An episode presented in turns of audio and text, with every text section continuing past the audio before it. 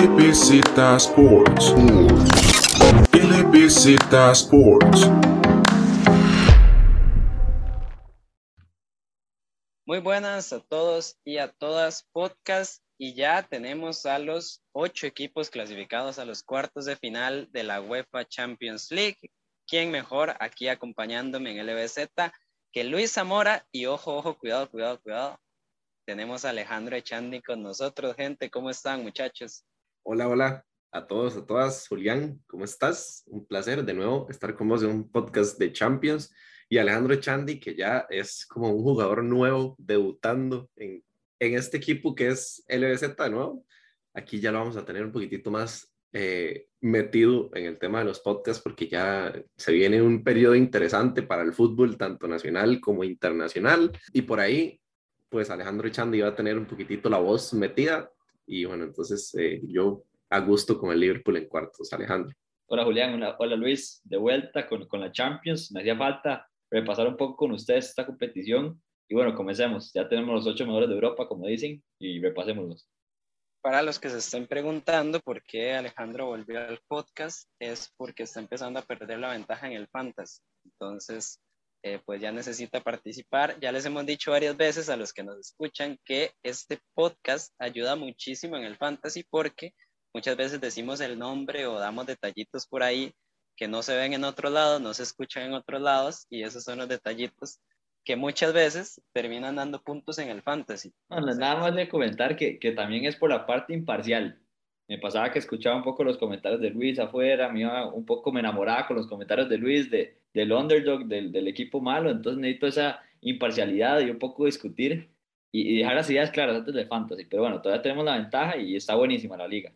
Julián, lo que pasa es que Alejandro no sabe que yo hago la de la psicología inversa, entonces tiro un dato para que él escuche solo eso, pierda puntos y nosotros somos los que repuntemos en la, en la tabla. Entonces está funcionando la técnica. Sí, ahí, ahí, está también la explicación para los que también perdieron puntos por culpa de tenerle fe al Salzburg antes de que se comiera siete goles. Pues bueno, ahí está la disculpa respectiva de Luis, y es que cuenta como disculpa. Y mientras tanto, eh, pues bueno, vamos a seguir con el fantasy, pero eso se repasa hasta el final del podcast porque primero tenemos que hablar de los partidos y como siempre vamos con orden. Primero los partidos del día martes y diría yo el menos interesante tal vez de los dos, el, el más aburrido, la verdad no fue un partido para nada lo entretenido que pensábamos en la previa, ni el de ida ni el de vuelta. Pero bueno, este segundo partido de vuelta, la verdad es que, a ver, el Benfica le dijo al Ajax, jueguen ustedes, hagan lo que tienen que hacer, nosotros nos vamos a contentar con hacer un tiro a marco y un gol. Y el Ajax, que tuvo todo el peso del balón, todo el peso del partido, simple y sencillamente se le fue la creatividad y es algo muy llamativo. Un equipo como el Ajax se quedó sin ideas en ataque y el Benfica en Ámsterdam terminó ganando 1 a 0, global de 3 a 2 y otra vez un equipo portugués en cuartos de final, muchachos. Y otra vez, Julián, un equipo portugués que Luis ficha el primer día de la fecha inaugural del sorteo, que se mete cuartos de final. He de decir que yo vi la primera persona que dijo que el Benfica quedaba fuera con el Ajax, así que no me he hecho tantas flores, pero algo de mérito tengo que tener por descubrir el equipo antes de que empezara la fase de clasificación y decir que llegaba por lo menos a segunda fase. En la primera fase habíamos repasado un poquito del Benfica y cuáles habían sido sus virtudes y creo que lo que coincide en este partido es el buen eh, encuentro que tienen Otamendi y Bertongen. Creo que fueron los dos jugadores más importantes del partido en general.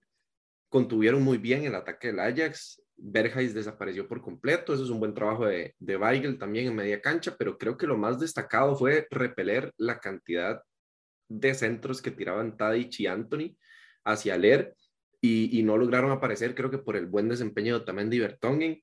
Por allá destacar un poquitito lo de Grimaldo, que estuvo bastante sólido enfrentando a, a Anthony, pero por lo demás creo que fue más de mérito del Ajax que lo bueno que hizo el Benfica, que además de tener su buen bloque y, plantear el partido de buena manera, el Ajax, además de que no estaba en su día, eh, creo que tuvo varios desaciertos puntuales y además de que los cambios no llegaron en el tiempo adecuado.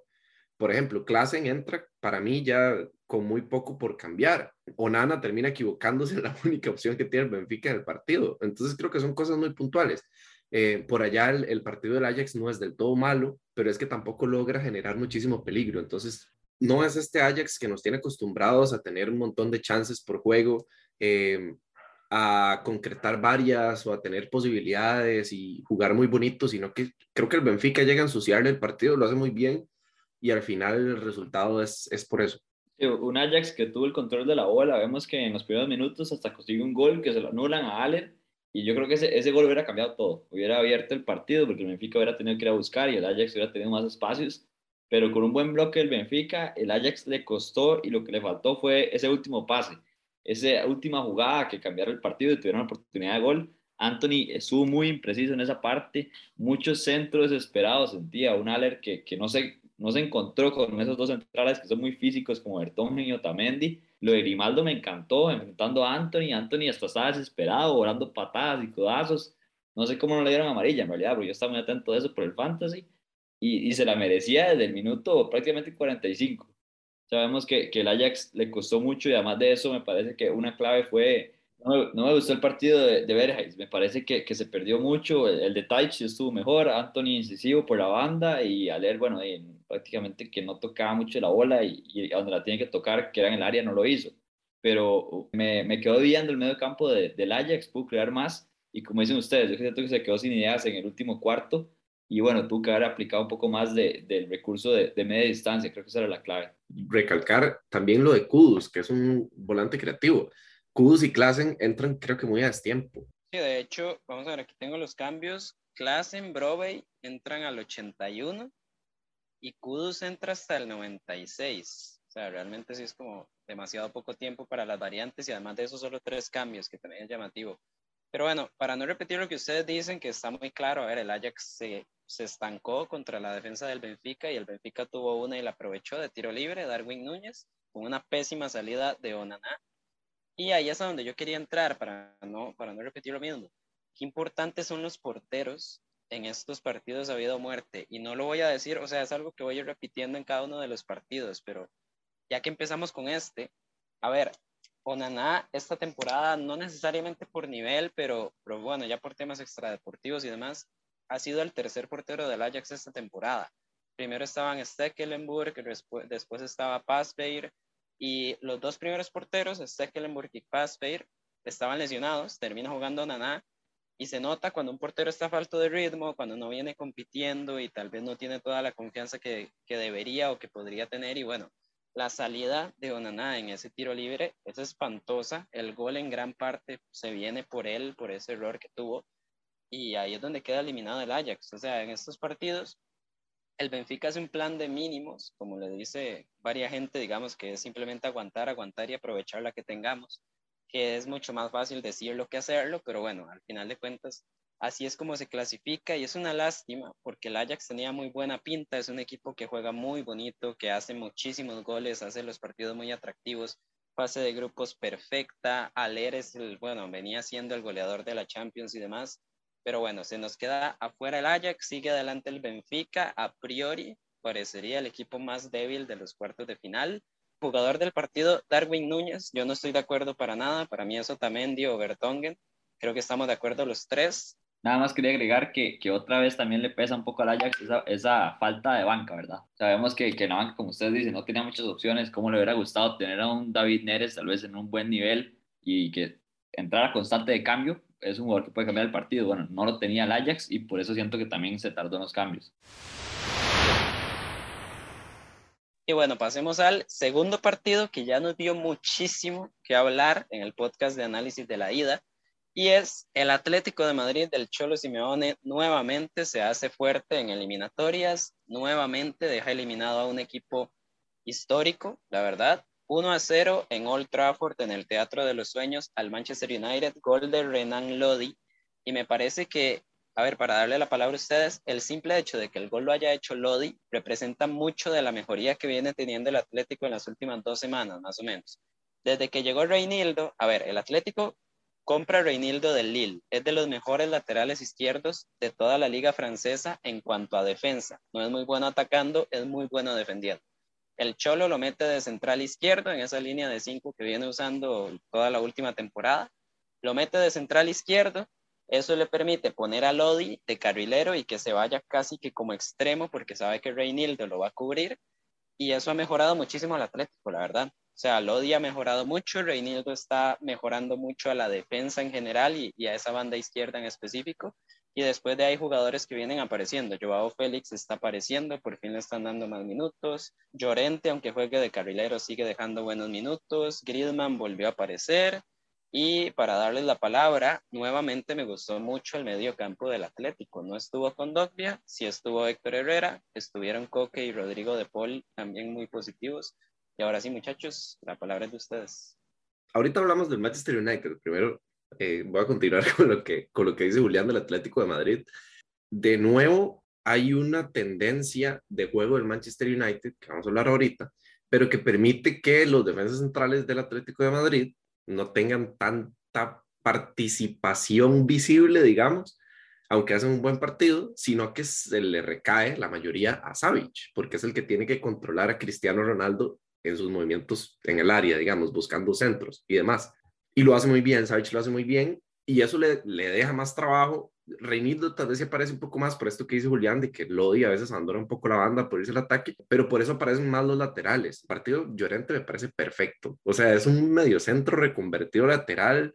Yo no sé cuántos pulmones tiene, no dejó a nadie centrar, corría para arriba y para abajo, no entregó mal, salía muy bien, sacaba faltas inteligentes, demasiado buen partido de, de Llorente. Lo de la media cancha muy bien, nada que acotar a lo que dice Julián, y lo de adelante creo que es muy importante que Joao Félix venga encontrando ese rol. Ya lo hablamos en el podcast anterior de que eh, el hecho de que esté suelto y de que se le permita jugar no tanto con, con, esa responsabilidad defensiva ha hecho que crezca mucho su juego y el darle compañero a un jugador como Griezmann, o sea, es un jugador que se caracteriza por entenderse bien con sus compañeros, le potencia el juego Joao Félix y eso hace que el Atlético se haga bien con las pocas ocasiones ofensivas que tiene, que de hecho la mayoría tuvieron que ver con, con incursiones de Joao Félix y de Griezmann contactándose, digamos. Entonces, por ese lado, muy bien.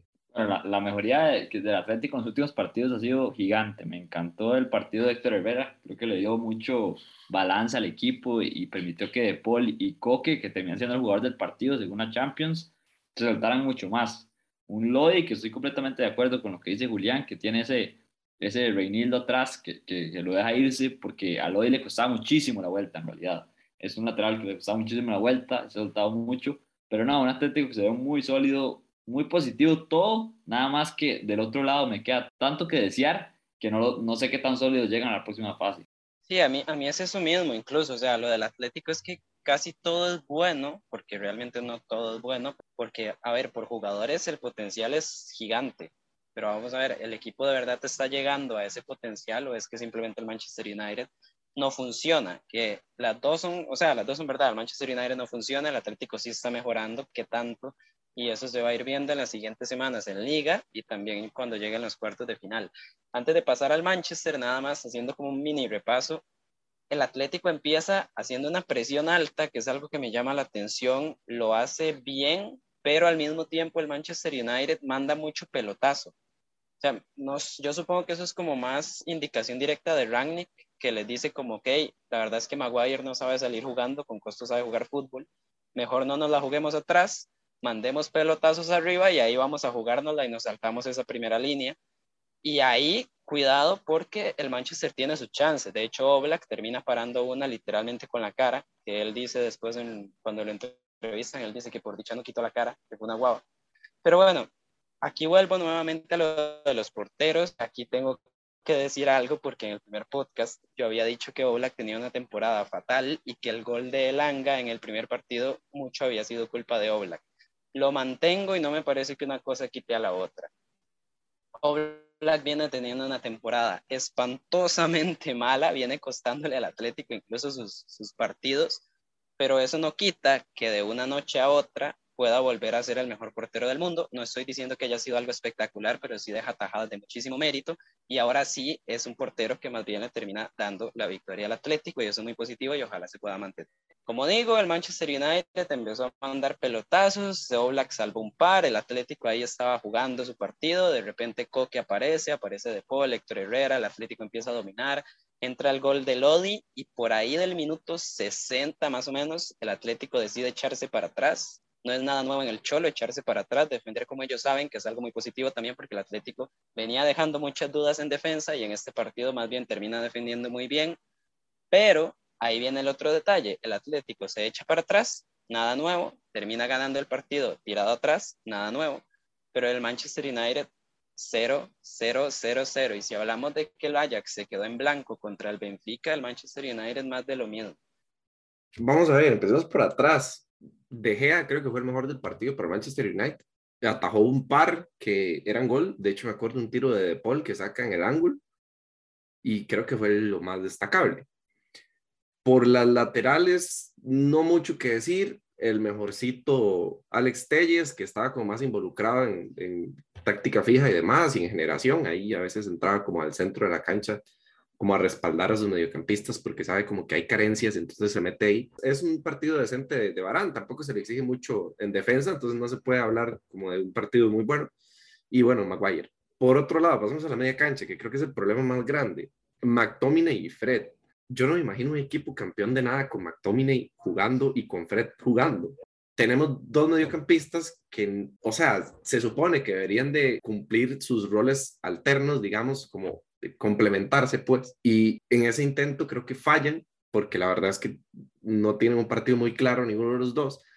Y el que debería aparecer en esas circunstancias, eh, generando, centrando, poniendo pelotas importantes, es Bruno Fernández, que termina teniendo un partido como la ida, todos los centros mal, todos los pases mal, y se da cuenta Ragnick y lo saca. Sancho creo que fue el único que me gustó, porque lo intentó, porque mostraba cosas diferentes, se dejaba la pelota, no fue muy claro tampoco, pero era el único que no tiraba pelotazos al centro y esperaba que Cristiano resolviera. El anga muy mal, por eso lo sacan y Cristiano no hay mucho que decir. Es que pasó del centro del área esperando un centro y no le llegó ninguno. De hecho, las veces que Cristiano bajaba al medio campo a generar, y ahí es cuando se veía el Manchester United llegar tal vez con algo más de peligro, porque Sancho o el Anga hacían diagonales y eh, entraban al, al área, pero por lo demás, cero. Luego, los cambios. Vamos a ver, no podemos sacar a McTominay y meter, y meter a Matic. Es lo mismo. Es un cambio hombre por hombre y estamos buscando la clasificación al igual Pogba. O sea, Pogba tiene un partido pésimo. Mata, Luis, agréguele todos, todos los cambios, mata. Pero, pero vamos uno por uno. en la posición que entra, o sea, viene a cumplir justo el rol que estoy diciendo de Fred, que es generación, pero no tiene recorrido. Contra un equipo como el Atlético de Madrid, uno necesita ese tipo de jugadores.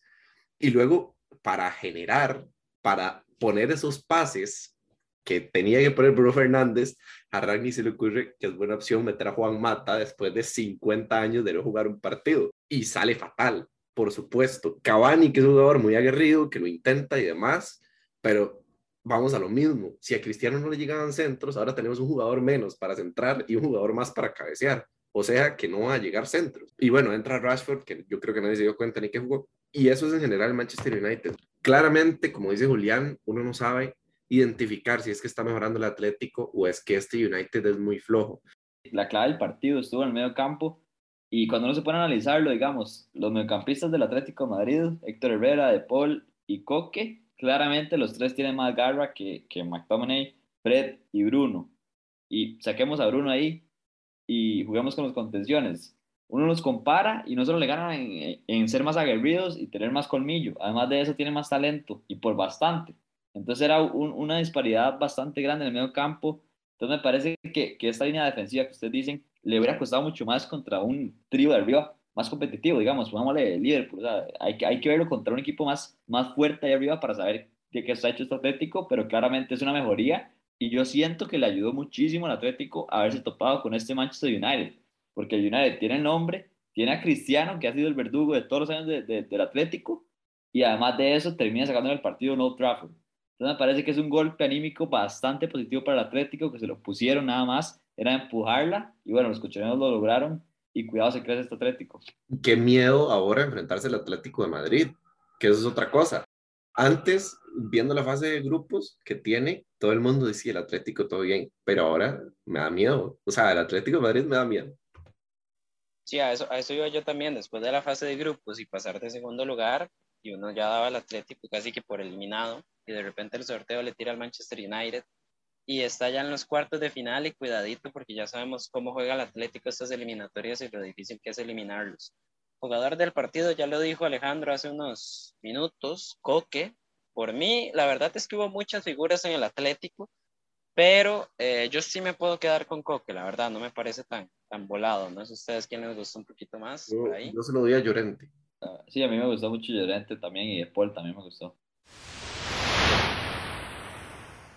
Y bueno, pasemos ahora sí, nada más que agregar los partidos del día miércoles e igual, empecemos por el partido que un poquito menos nos puede dar de hablar y es el LOSC, el Lille, que cayó 1 a 2 en Francia contra el Chelsea, nada nuevo, nada que sorprenda. Claramente el Lille tuvo un grupo bastante accesible, fue líder de ese grupo, pero bueno, se le tocó jugar en octavos de final siendo líder de grupo contra el actual campeón de la competencia y el Chelsea terminó marcando la diferencia. Empezó ganando el Lille, eso sí, con un penal muy accidental de Jorginho al minuto 38, lo, lo anotó Gilmas. Por ahí no sé si algún aficionado o alguien que no quiera el Chelsea, pues bueno, tuvo esperanzas de que el Lille pudiera empatar la eliminatoria. A mí me parece que no, realmente el Chelsea tenía muy controlado el partido y a pesar de ese gol era cuestión de tiempo que, que llegara el empate y demás. Pulisic consigue el empate en el último minuto del primer tiempo y ya después Azpilicueta pone el 2 a 1 definitivo al minuto 71. ¿Qué puedo decir yo? Para empezar de una vez, eh, muy superior el Chelsea, la verdad, mucha diferencia de calidad, mucha diferencia de sistemas, equipos mucho más trabajados el uno que el otro. Bastante sencillo, nada más algo llamativo. Cuidado, se lesionó Christensen, tuvo que salir de cambio. Entró Chalobá. En la primera jugada que entró Chalobá, le hicieron un cañito, pegó una patada, no mentira, pegó un agarronazo, le pitan falta y de hecho de esa falta es que sale el penal del Lille estas cositas que deja la Champions, estos detalles, pero bueno, al final, como digo, el Chelsea muy superior no llegó a pasar a más y tenemos al campeón en cuartos de final. A mí me hubiera gustado ver esta eliminatoria con Renato Sánchez. Es eh, un pendiente que tengo, porque Pero Renato jugó el primer partido, que jugó muy bien, sí, pero a ver, es que yo no siento que, que cambia mucho la historia, la verdad. sí, sí, sí, pero vamos a ver. El asunto es que le da mucha dinámica al. Yo creo que, por lo menos en este partido, hubiera tenido más intenciones ofensivas si hubiera jugado Renato Sánchez. Eh, y también que siento que es algo que pierde un poco con Gilmás, que se busca más el juego directo y no tanto, y no tanto la generación como el partido anterior, digamos, que, que utiliza un, como había dicho Julián, un contención tirado a delantero centro, nadie sabe por qué. Y ahora sí, pasemos con el Chelsea, que creo que sí, además de ese gol circunstancial que se encuentra a través de un penal, el Lille, y que cobra muy bien Gilmás, y por lo demás el Chelsea fue superior. De nuevo un partido muy bueno de Havertz, que, que si Bernard y Lukaku están dejando dudas de su contratación, Havertz está haciendo totalmente lo contrario. Creo que cada partido que juega está dejando más en claro que valió lo que pagaron, que es un gran jugador y que puede cu- ocupar muchos roles distintos a los que su posición natural exige, digamos, que incluso está siendo utilizado más como un punta. Y eso tenerlo en cuenta. Puntos importantes para el Chelsea, para no destacar casi que lo mismo de siempre. Mount estaba siendo muy criticado últimamente, eh, después del partido de la final con, con el Liverpool por la Carabao Cup y por ahí un par de partidos siguientes, y luego aparece de, cambio y, da una asistencia.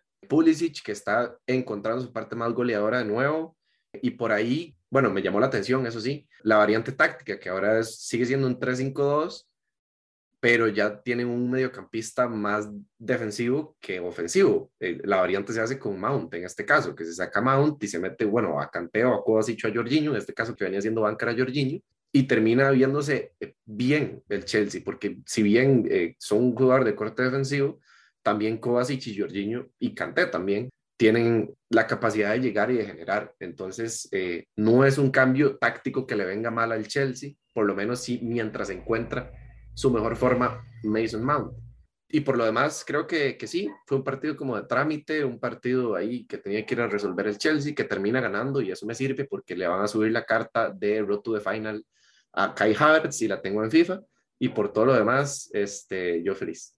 No hay mucho que agregar, lo de siempre, canté muy bien, Jorginho que resuelve prácticamente que el partido para el Chelsea con ese buen pase para Pulisic que ustedes dicen que está encontrándose con el gol. Y sí, un Havertz que está tirado más de nueve, se está encontrando en la posición y además de eso, como es un tipo falso nueve, abre muchos espacios. Pero un Chelsea que se ve bastante sólido y lo que más me sorprende es, es la banca. increíble que pueda meter a Lukaku, que tengan a Timo Werner, Mason Mount, Sijic, o sea, pocos equipos de Europa tienen esa banca. Entonces, cuidado porque viene el campeón.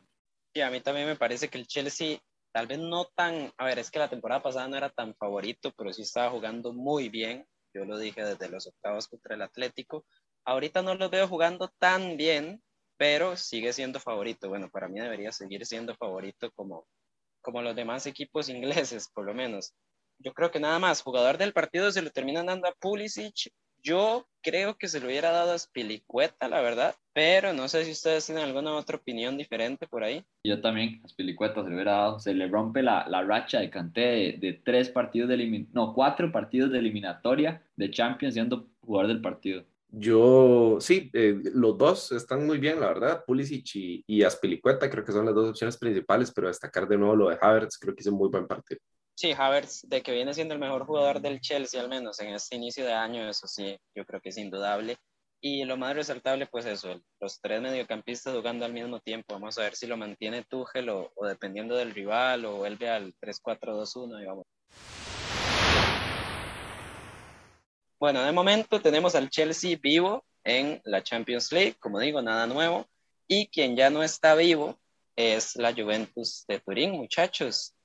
Y vamos a ver, 3 a 0, el Villarreal, tres goles en 15 minutos. Gerard Moreno de penal, un penal muy tonto, la verdad, de, Rugani, muy mal marcado ahí a Coquelán, fue que se lo hizo, le hizo una zancadilla, penal claro y Gerard Moreno muy sólido para anotarlo. Luego un tiro de esquina terriblemente defendido, anotó Pau Torres y luego al minuto 92 otro penal de Lee que quiso quiso hacer la de Luis Suárez en el Mundial de Sudáfrica contra Ghana, cuando la atajó con la mano, pues bueno, Delict hizo algo parecido. No lo expulsaron, pero claramente fue penal y esta vez se lo dieron a Danjuma para que lo terminara anotando. 3 a 0. Ahora, voy a dejar que ustedes hablen, pero lo que sí quiero decir y que estamos de acuerdo los tres es que el partido no era para 3 a 0, jamás de la vida es un partido de 3 a 0, pero la Juventus tranquilamente se encarga de que sea un 3 a 0 y es impresionante cómo un equipo de este calibre se cae tanto en la Champions. Creo que hay dos puntos clave que me gustaría tocar y para ser un poco conciso. La Juve está en un momento de transición, ha venido rotando entre una especie de 4-4-2 o un 5-3-2, que fue el que utilizó en la ida, de hecho.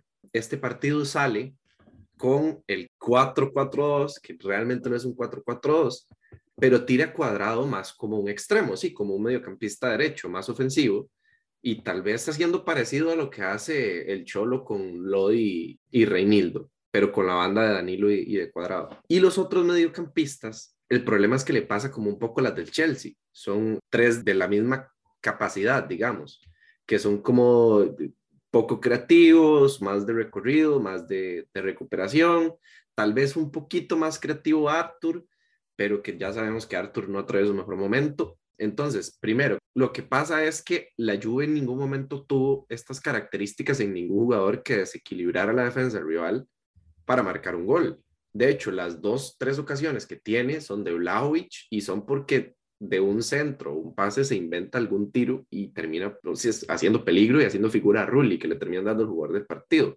Por lo demás, Locatelli desaparecido, Arthur no pone un pase a gol y Rabiot de nuevo siendo Rabiot.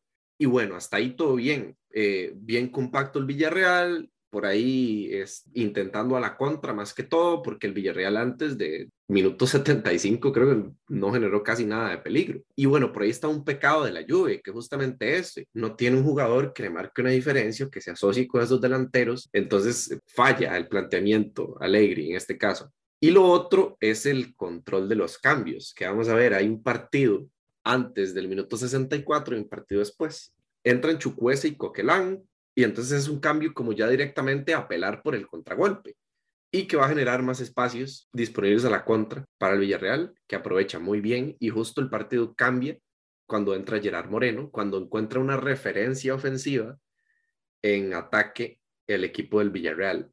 La diferencia, el Villarreal sí tenía cómo encontrar esa persona, digamos, en el ataque, porque todavía estaba parejo, porque tenía Capué, porque estaba Danjuma, que se asocia muy bien arriba. Entonces, ahí creo que se marca la diferencia. Gerard Moreno entra directamente, patea el penal, anota. Entonces creo que esas son las dos diferencias. Primero el planteamiento de la Juve inicial y después los cambios. Los cambios los acierta Emery, que ya nos está dando clases de cómo jugar eliminatorias.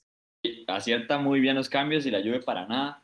Apenas es el penal Rugani, de hecho Luis, saca Rugani y mete de bala. Pasa a ganar el partido 1-0 el Villarreal, mete de bala y después de eso mete a Bernardeschi, saca a Logatelli. O sea, rompe el esquema, se va completamente ofensivo y bueno, lo pagó muy caro a la, a la contra. La Juve que que para mí uno de los problemas principales es que tiene un esquema muy plano. O sea, con esos tres jugadores, con Locatelli, Artur y Rabiot, se vuelve muy plano porque puede ser que están hasta parecidos los tres. Me hubiera gustado que la Juve en algún momento intente jugar un poco más un 4-2-3-1 y meter a ahí de enganche detrás de Morata y, de Blajovic, que Blajovic es lo único rescatar de la Juve, ¿verdad?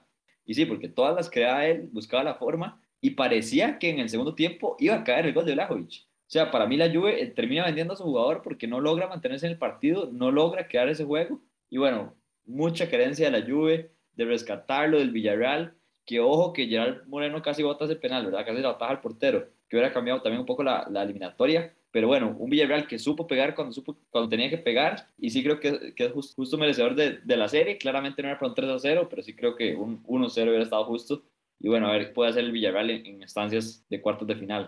Sí, yo aquí sí quiero agregar un poquito a lo que dijeron, muy, muy bien lo de Unai Emery, porque se dio cuenta por dónde estaba entrando un poquito la lluvia y por dónde estaba teniendo esas chances Vlaovic, que era por, por cuadrado, básicamente, ahí es donde hace los cambios, mete a Coquelán y Chukwese, tapa la banda, gana un poco de contragolpe, como dice Luis. A partir de ahí lo que dice Luis, básicamente se mete para atrás y aprovecha, y las que tiene, ¿no? Aprovecha el penal y ya la lluvia se cae por sí sola y al mismo tiempo, del otro lado pasa lo que ya ustedes dicen, también la Juventus, igual que le pasó al, al Ajax, e igual que le pasó al Manchester United, no tiene cómo meterse cuando el otro equipo se echa para atrás. Y no, esta vez no fue como en la liga italiana, que se encuentra un gol ahí suelto porque Vlaovic es Vlaovic y, y ya después mantiene el 1 a 0, no. Aquí no encontró ese gol, en parte por, bueno, en grandísima parte por culpa de Rulli, que ya dijo Luis, jugador del partido, para mí merecido, y pues bueno, ya después la lluvia se queda sin ideas y no hay cómo responder. Para mí, ya ustedes mencionaron el mediocampo, lo mencionó Alejandro, pero hay otro detalle, no hay, no hay un extremo, no hay alguien que encare, alguien que marque diferencias, el único es cuadrado y lo estamos poniendo de carrilero. Y el otro, que de hecho es fácilmente puede que sea el mejor jugador de la liga italiana, es Federico Chiesa. El problema es que Chiesa lleva lesionado ya meses y me llama mucho la atención que sin Chiesa, la Juventus aún así venda Kulusevski al, al, Tottenham, por ejemplo.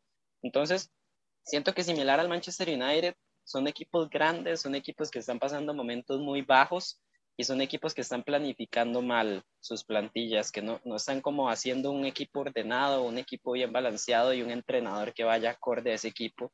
Y bueno, porque recordemos que Allegri ganó muchísimas ligas y llegó a finales de Champions con la Juve y todo, pero ya no es este equipo. Y este equipo, la verdad, que no pinta para mucho más y es la realidad. Y el Villarreal se lleva este 3 a 0. Estamos de acuerdo, los tres no es un 3 a 0. Pero a esta Juventus, la verdad es que tampoco se, tampoco se nos hace tan sorprendente verla afuera. Y también vuelvo a lo mismo. Qué importantes son los porteros en estas eliminatorias. Un Rulli que, a ver, casi nadie debe conocerlo, pero bueno, está apareciendo en partidos como estos y, termina marcando esta clase de diferencias. nada más destacar que me parece curioso lo que sufren los equipos de local. Se va el Ajax de local, se va la Juve de local. El Lille no cuenta, porque el Lille ya, el Lille, está sí, fuera. vamos a ver, Lille ya El tenía Lille la perdida, pero a Sí. fin de cuentas se va de local. Yo- el United el, se va de local. Manchester, el Manchester, sí, El los Manchester cuatro equipos. local. Es Y si- curioso, yo no lo había pensado, sí. Y si nos vamos atrás, el Liverpool pierde en casa y por allá algún otro resultado. No sé si tiene que ver ahora la influencia del cambio de la regla, del gol de doble valor, de visita, digamos, o si es simplemente coincidencia. Pero sí sorprende que hayan cuatro eliminados la misma semana y todos en casa. Y de hecho, eso nos deja cuatro equipos en cuartos de final que fueron líderes de grupo y otros cuatro equipos que fueron segundo lugar de grupo. Entonces, para que vean tal vez la disparidad que hay en los grupos, por ejemplo, el grupo del Lille y el Salzburg, o sea, es un grupo muy disparejo, por ejemplo, con el grupo del Liverpool y el Atlético de Madrid, es algo clarísimo. Pero bueno, por ahí eh, tenemos, ¿qué más podemos decir? A ver, para un repasito, ahorita Luis puede repasar tal vez los, los clasificados en Europa League como para tener un panorama más general, pero al menos en lo que es Champions tenemos tres equipos ingleses, tres equipos españoles, que pues bueno, son las dos mejores ligas del mundo, yo creo que no hay duda al respecto. Un equipo alemán que es el Bayern, que es lo de todos los años, y no hay equipos italianos, que es la otra gran liga de Europa, no hay equipos italianos en la Champions. De hecho, las últimas temporadas los, equipos italianos aparecen muy, muy poco. Y el otro es un equipo portugués, que también viene siendo normal que por ahí se meta un equipo de una liga no top de Europa, pero bueno, en este caso es el, el Benfica. Repito, no hay equipos italianos, no hay equipos franceses, después de que les fuera también en la fase de grupos. Y parece que va a ser la tónica también en la Europa League. Y justo se complementa con lo que estaba diciendo Julián.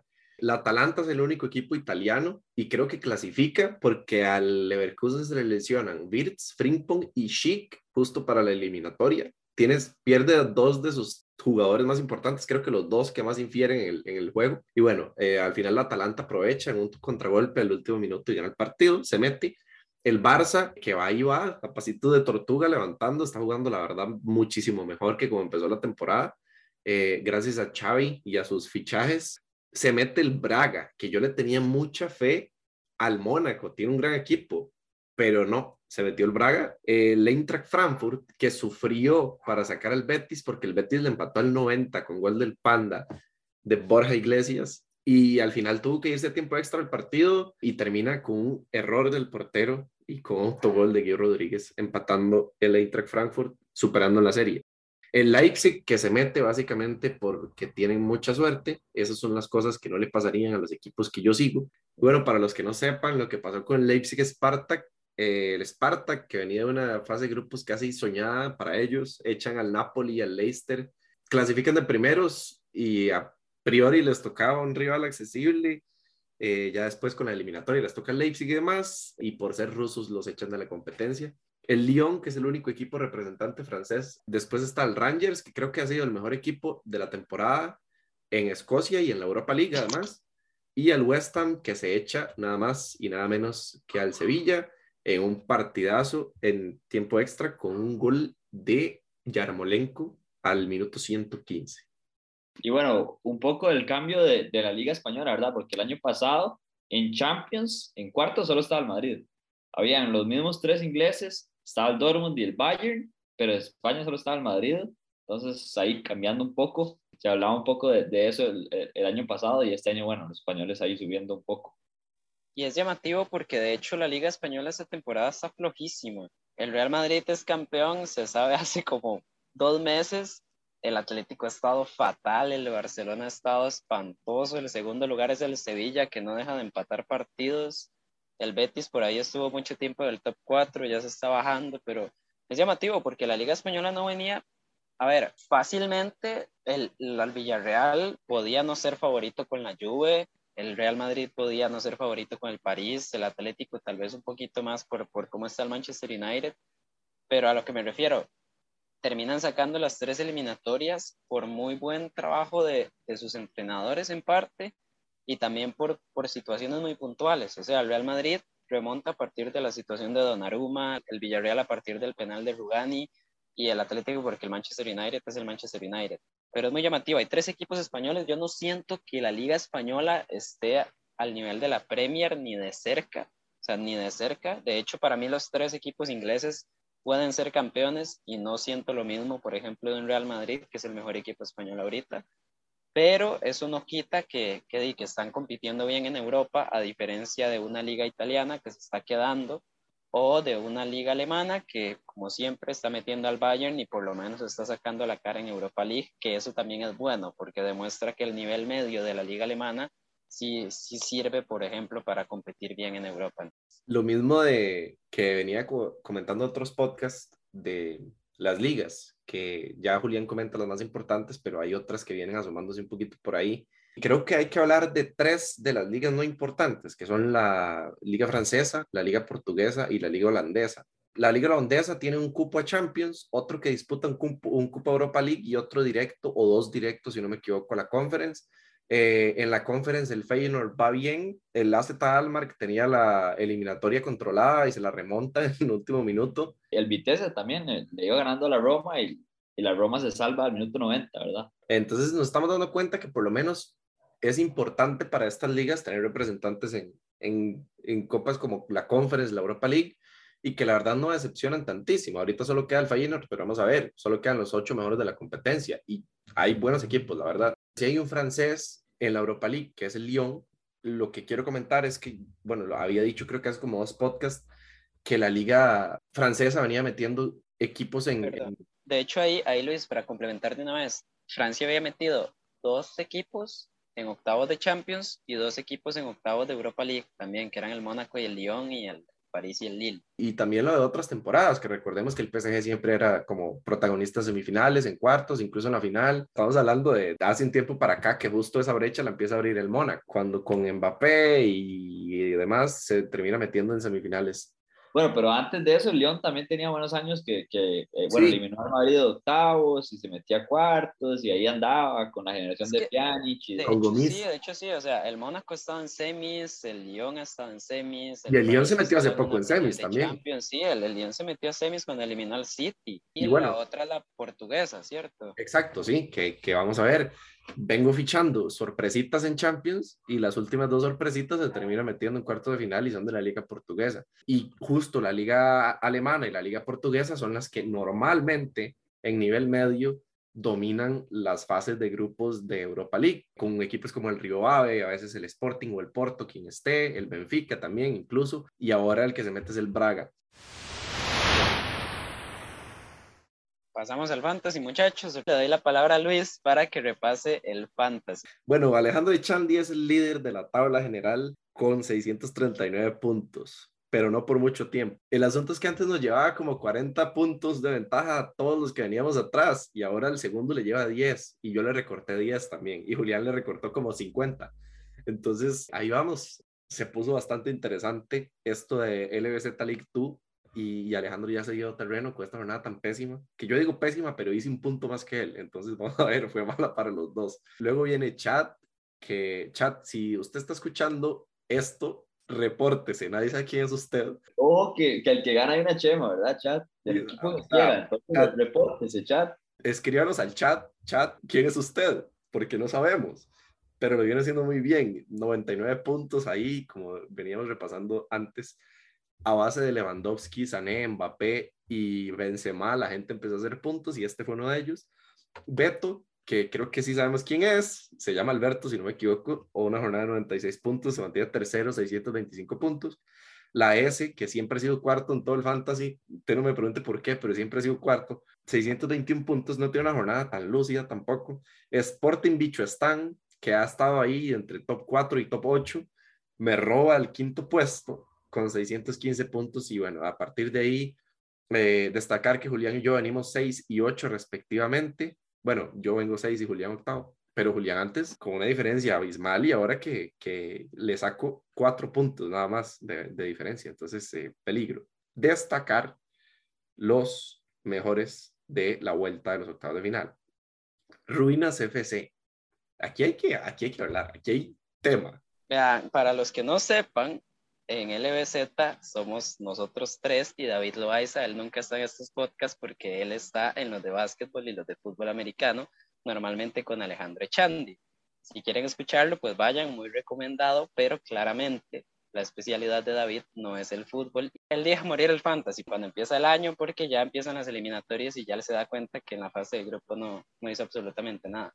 Y sin embargo, tenía Lewandowski, tenía a Blasco Dimos de portero, que es lo más loco del mundo. Y Otamendi. También, o sea, es típicos jugadores que tenía de la fase de grupo, se le olvidaron hacer los cambios y ahí los dejó. Y pues bueno, los resultados le llegaron y, y es el mejor de la jornada. Un aplauso aquí para, para David, de parte de toda la 113 puntos.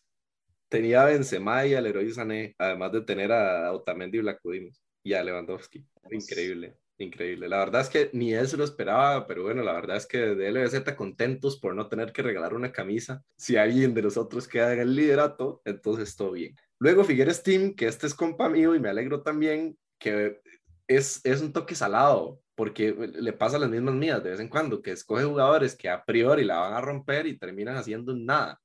Y esta vez, así como de pura casualidad, puso Lewandowski de capitán la primera jornada y tenía a Yuma y tenía a Sané y tenía a Reinindo y por ahí se la jugó. Oh, oh, que dejó a Rulli porque tenía a Rulli y a, y a Mendy.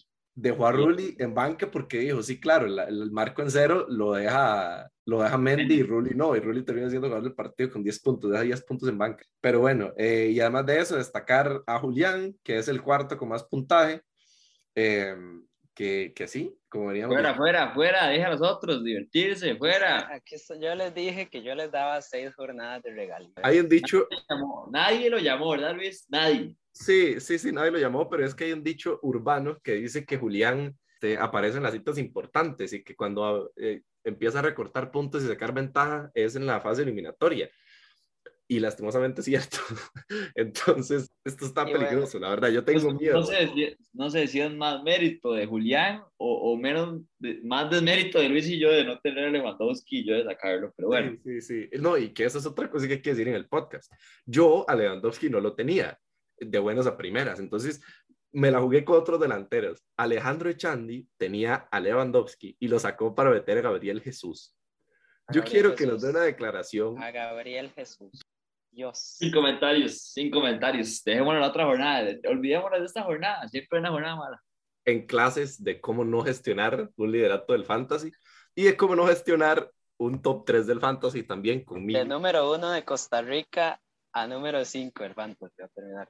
Sí, sí, sí. eh, Pero bueno, eso estuvo no sé, algo más que agregar. Recuerden que tienen cinco cambios de aquí a los cuartos de final y recuerden que falta mucho para los cuartos de final y tengan en cuenta el sorteo, claramente. Entonces, todavía no hagan los cambios, espérense a ver qué jugadores se lesionan, cómo llegan los equipos y demás, pero bueno. Hay cinco cambios para la ronda de cuartos de final y si tienen comodines, la verdad es que es un buen momento para usarlos también. Listo, estamos. Muchísimas gracias a Luis y Alejandro por acompañarnos. Muchísimas gracias a ustedes también por escucharnos. Cualquier feedback, comentario, sugerencia, crítica, lo que sea, lo recibimos con gusto. Nuestras redes sociales, LBZ Sports en Twitter, Instagram, Facebook. Estamos grabando de básquetbol en este momento, cuando hay fútbol americano también. De vez en cuando tiramos tenis. Y ahorita que se está dando el Campeonato Nacional de Voleibol aquí en Costa Rica, pues bueno, también hay proyectos, planes por ahí tirando. De nuevo, muchísimas gracias por escucharnos y nos vemos hasta la próxima. Antes de terminar, vamos a dar un mensaje muy importante para la comunidad internacional. La vez pasada edité yo el podcast y en la descripción puse que si alguien leía lo que había escrito al final, que enviara un emoji a el perfil de LZ Sports. Al parecer nadie lee la descripción del podcast. Entonces, ahora que la gente lo está escuchando, si llegaron hasta este momento, envíen el emoji más parecido a un repollo que puedan a el perfil de Instagram de LZ Sports. Y lo estamos esperando. Hasta luego. Hasta la próxima.